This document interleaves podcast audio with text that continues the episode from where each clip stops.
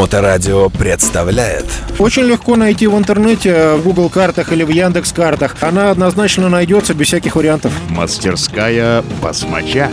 Коломяжский проспект, дом 10. Доброе время суток. Вы слушаете Моторадио. Мы находимся в мастерской басмача и беседуем с самим замечательным Славой. Слава, привет. Здравствуйте, дорогие радиослушатели. А сегодня мы продолжаем серию программ, посвященных тому, чем можно заняться в зимнее время в хорошей мотомастерской. И сегодняшняя тема — это мотоциклы, которые по тем или иным причинам попали в ДТП или получили какие-то повреждения по другим причинам. А, Ну и, собственно, тебе слово. Да, Александр, не в бровь, а в глаз. Так держать.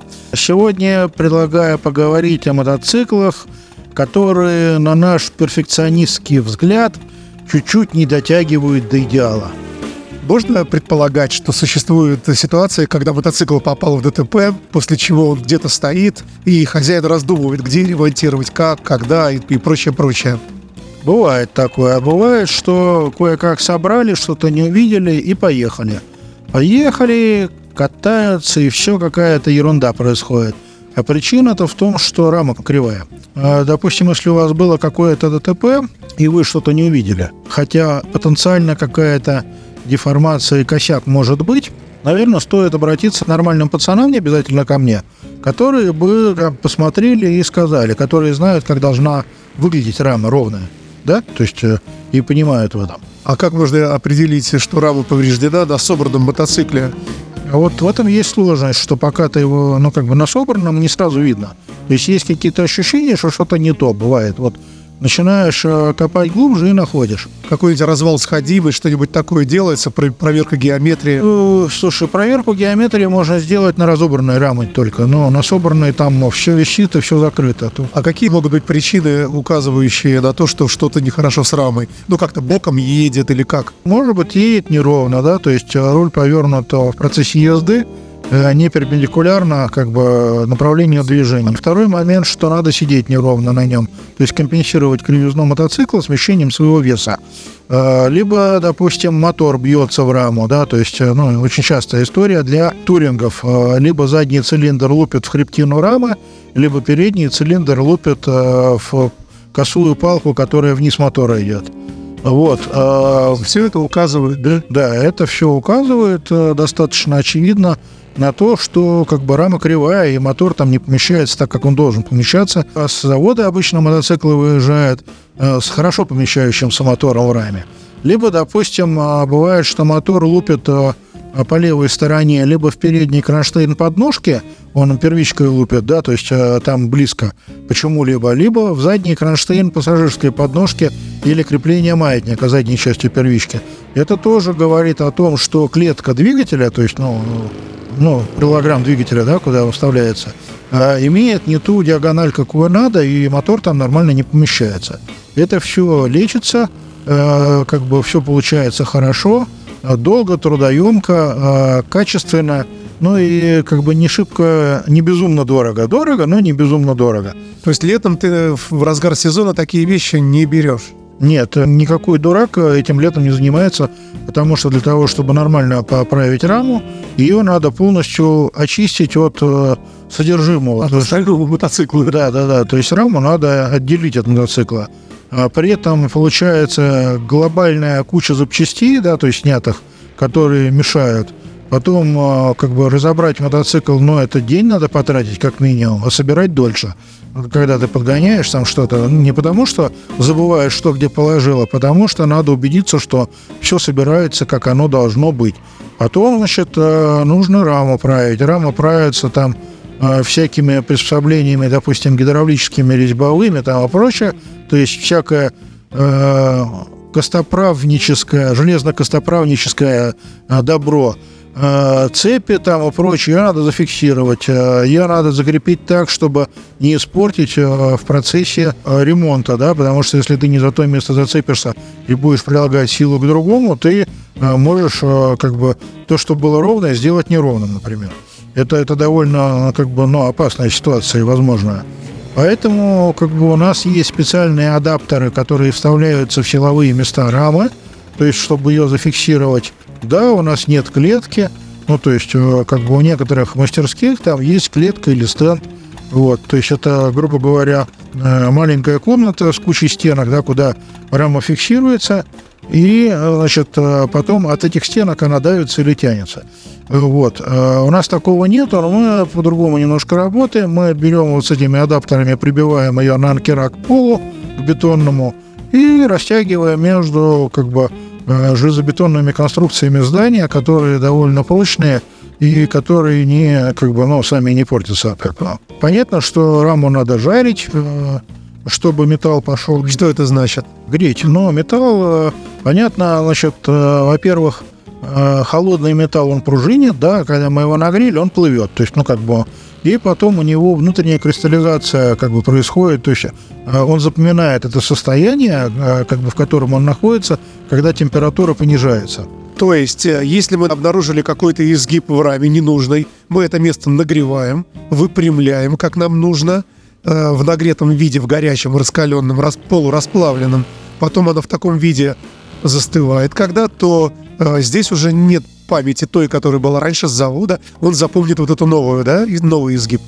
В принципе, так, да. Только вопрос в том, что как бы если мы какое-то одно место вправляем, э, то нам надо еще помимо него воздействовать на какое-то место, которое выводит его в это положение. То есть, допустим, некий соседний участок, э, который э, тоже должен скорректировать свое положение, его тоже надо пожарить, э, пожарить то место непосредственно, которое мы вправляем, и как бы дать раме принять э, комфортное для нее состояние, то есть и ровное э, в том виде, в котором нам надо. А Есть, наверное, специалисты, которые занимаются этим всю жизнь, которые сразу видят, что вот тут, вот тут потянуть, вот тут. А может быть, сразу видят, что смысла вообще нет, что эта рама не восстанавливается. Слушай, э, есть кузовные специалисты по машинам очень крутые, э, есть всякие разные чуваки. Там, э, грубо говоря, через мои руки прошла, наверное, около двух десятков рам. Ну, может быть, чуть-чуть меньше. То есть у меня есть э, видение того, как бы, как она кривая, куда ее надо э, ломать, гнуть, тянуть и прочее, чтобы она стала ровной. Есть опыт, который наработан определенный. Другой вопрос, что если, допустим, раму кто-то уже чинил э, и э, мучил, да, то как бы в этом случае бывает добиться хорошего результата либо сложно, либо невозможно. Кузовщику сразу же к нормальному, то есть не э, минуя студентов, которые, да, мы попробуем, и все получится. Вот. э, Это существенный момент, потому что э, жарить надо раму осторожно, то есть не пережигая.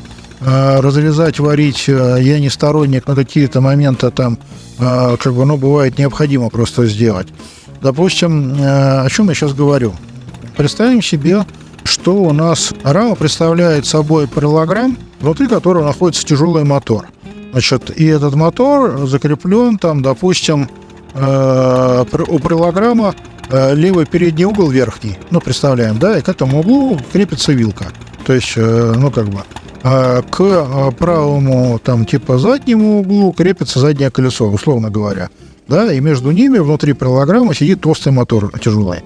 Ну вот представим себе, что в этот момент, то есть мотоцикл, у которого есть тяжелые моторы и э, как бы у которого рама такая, значит, он э, передним колесом во что-то втыкается. То есть э, в этом случае у нас получается, что мы хотим провернуть верхний угол левой параллограммы, да, то есть чтобы как бы, но колесо подошло ближе к мотору, да, и если этот угол целый, то, грубо говоря, то, что справа и то, что внизу, как бы оно деформируется, да, сворачивается, получается. Вот. А, притом а, бывает, что а, если мы переходим уже на реальные какие-то события, да, а еще в этот момент тяжелый мотор за нижнюю левую точку толкает вперед раму. То есть получается еще называется кинетическая энергия удара. да, да, да. У нас получается, что а, как бы, ну, вот этот вот э, фрагмент, он подвержен разнонаправленным силам, как бы, которые в моменте, э, ну, как бы, действуют э, очень мощно. Мастерская басмача. Значит, э, обычно при этом э, хребтина рамы, которая под мотором находится, она выгибается дугой вверх, и на ней появляется складка, ну, над мотором. То есть она, получается, выходит в домик некий, да, то есть у нее нижняя плоскость короба укорачивается, то есть, ну, когда в домик, да, и там здоровая складка выходит. То есть, как бы, это под баком не видно, то есть, людям. Ну, то есть, а, при этом то, что те две палки рамы, которые перед передним цилиндром в сторону переднего колеса находятся, они обычно гнутые дугой. То есть потому что у нас э, э, как бы э, переднее колесо хочет э, затолкнуть эти палки рамы в мотор, да, то есть они выгибаются дугой, э, которая приближается к двигателю. Ну, то есть, очевидно, да, я, ты себе представляешь, Представляю, да. да, в голове, голове. А нижняя точка, где крепится двигатель, э, нижняя точка предлагаем, она уезжает вперед. То есть и получается такая вот загогулина. То есть в итоге, значит, эта вся история, она складывается из необходимости, значит, во-первых, разворачивать рулевую колонку, соответственно, низ вперед, вверх назад, правильно?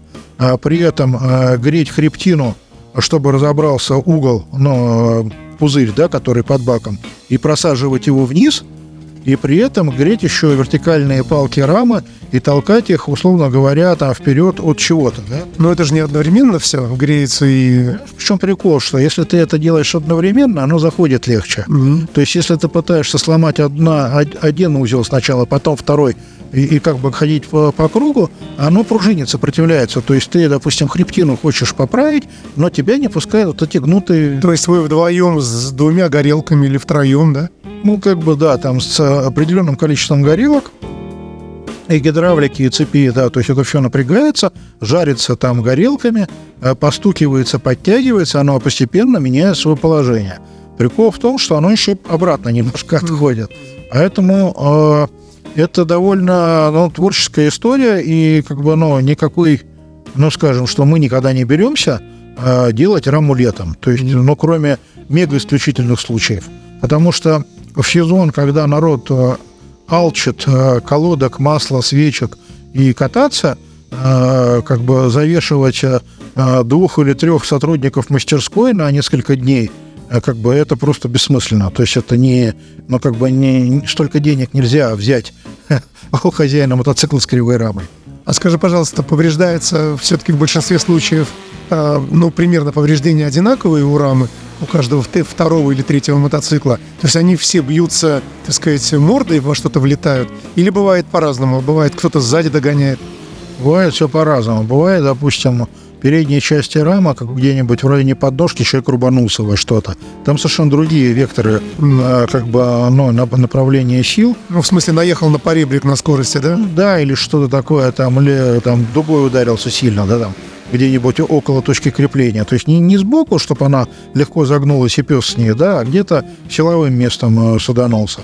Вот. И в этом случае там э, как бы идет, ну, как бы гнутся другие части. Мне приходилось э, растаскивать и нижний вот этот вот, получается, комнату двигателя, да, в длину получается. То есть после ДТП мотор плохо помещается. То есть ты растягиваешь там, жаришь, растягиваешь а между точками крепления мотора, разводишь их в сторону, чтобы там двигатель запомещался более или менее э, как бы в этом месте. Очень часто бывает, что отламывается уголовок, но вот у мотоциклов э, с 2008 года и новее при похожих ударах э, у них крепление двигателя находится на передней головке.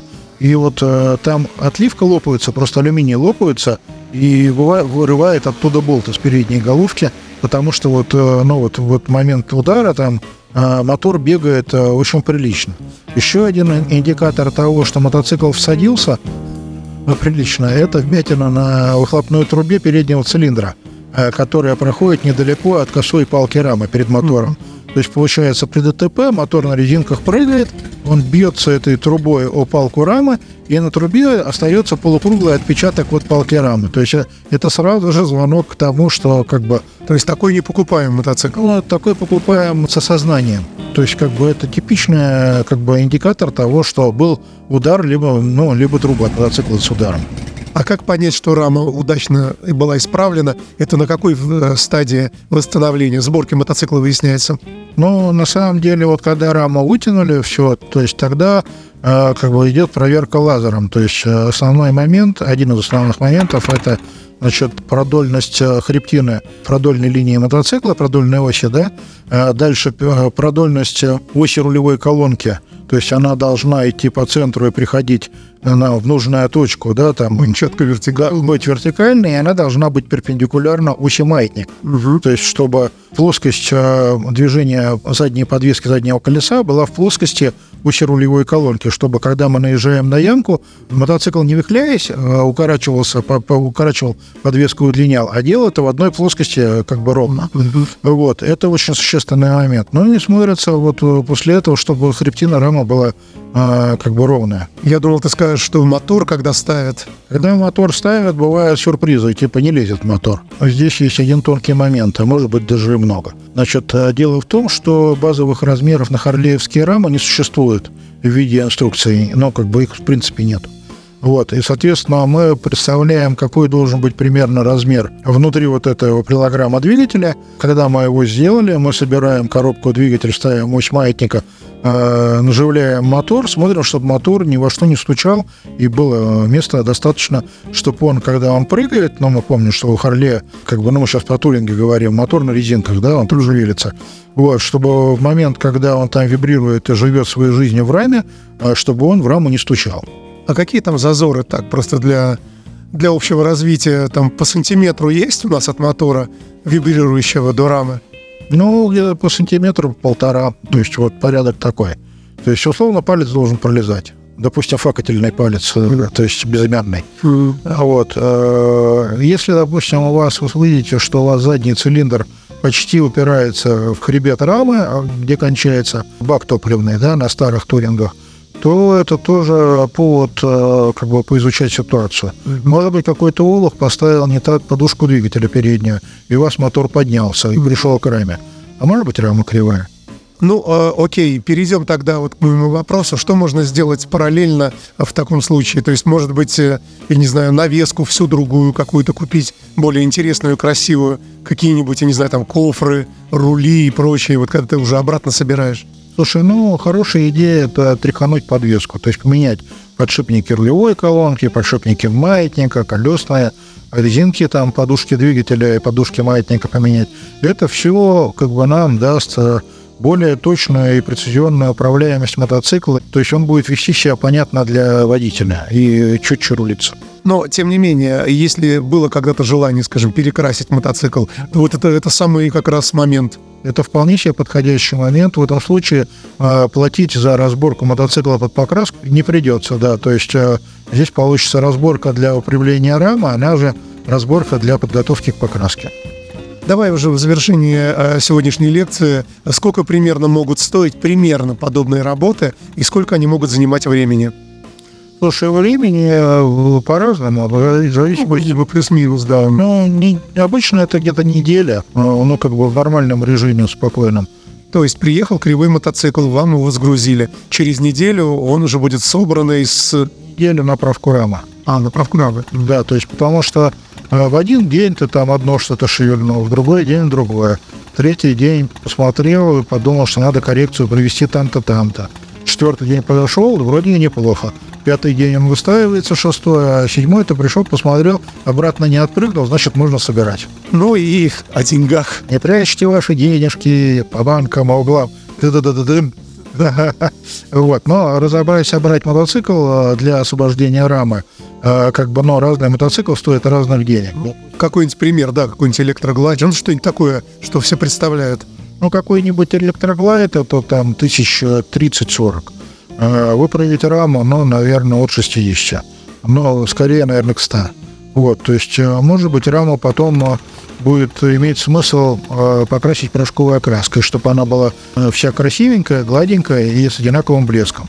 Это обычно там стоит там 1012 рублей, но в любой приличной конторе. То есть, подводя итог, э, напомним очередной раз, э, друзья мои, что если у кого-то подобная проблема есть, так сказать, перед вами стоит, самое время как раз зимой э, этим заняться. Да, желательно до Нового года, потому что после Нового года уже начнется короткий месяц январь, который проходит очень быстро, а в феврале уже полным ходом идет догонка зимних проектов, которые ждали, допустим, запчастей, которые из Америки два месяца ехали.